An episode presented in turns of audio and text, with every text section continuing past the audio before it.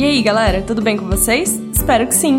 Então, como vocês já sabem, vamos ir nos acomodando, aumentando o som, colocando os fones de ouvido e vamos falar sobre moda. E o tema de hoje, a sétima parte sobre a série de História da Moda, falando sobre o período da Idade Média, a Europa Gótica. Com a economia urbana restabelecida, uma autoridade central ressurgida, novas técnicas agrícolas desenvolvidas, o comércio citadino reaparecido, houve um novo modo de ligar ao comércio à vida cultural. Isso tudo associado à solidificação das máquinas europeias e o crescimento do poder da Igreja na autoridade do Papa. No final do século XI, o Papa Urbano II convocou as cruzadas rumo ao Oriente para salvar os lugares santos da cristianidade das mãos dos turcos pagãos. Surgiram catedrais com o retorno da vida citadina. Em sucessão ao estilo românico, de aspecto pesado, campesino e horizontalizado, surgiu o estilo gótico, imponente, urbano e verticalizado. Foi a Europa cristã no momento máximo do teocentrismo. As roupas, além de uma certa unidade visual, passaram a ter um certo aspecto de orientalização, principalmente nos tecidos. Com as monarquias distintas estabelecidas, começaram a aparecer as peculiaridades entre as diversas cortes europeias. Nesse momento, as roupas começaram a delinear a silhueta dos corpos, principalmente dos vestidos femininos. Passaram a ter abotoamento lateral. As mangas cresceram muito, a justeza estava localizada no corpete do vestido e as saias mais amplas e volumosas até os pés. A silhueta era magra e verticalizada, um eco à estética arquitetônica.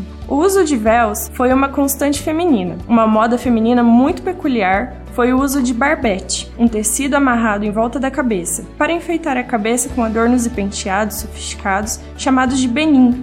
Eram hábitos femininos. A indumentária para os dois sexos começou a ganhar distinção na Baixa Idade Média. As roupas masculinas começaram a se encurtar, já as femininas mantiveram-se alongadas. Os homens usavam meias de lã ou linho, muitas vezes coloridas, além de calções longos e braiês, presos às cinturas por um cadarço. As túnicas foram se encurtando, transformando-se no gibão. Os sapatos de bico pontudo, tendo o significado do grau de nobreza, eram comuns aos homens entre os séculos 14 e 15. A aristocracia já não fazia mais em casa suas roupas, mandando elaborá-las nos mestres alfaiates das cidades. No final da Idade Média, ao princípio do Renascimento, foi surgindo o conceito de moda, sendo um período de extrema importância para para a história da indumentária. Surgiu uma nova classe social, endinheirada, que tinha condições de copiar o que a corte usava. Depois que as cruzadas foram ganhas no caráter comercial, criando um comércio entre o Oriente e o Ocidente. Os nobres, não gostando dessa ideia, começaram a diferenciar suas roupas daquelas copiadas, criando um ciclo de criação e cópia. Cada vez que isso acontecia,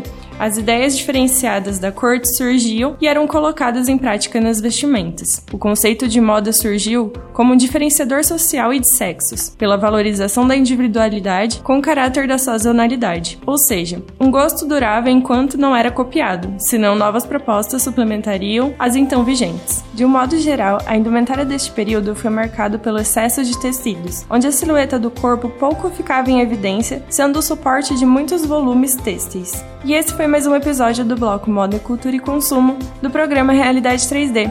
Se você gostou desse conteúdo, não se esqueça de curtir e seguir a página Realidade 3D no Instagram e no YouTube. E também de me seguir no meu Instagram, Ana com dois As Marangoni. Compartilhe com seus amigos que gostam de moda, lembrando que todos os sábados terão episódios novos. Vejo vocês sábado que vem. Um beijo!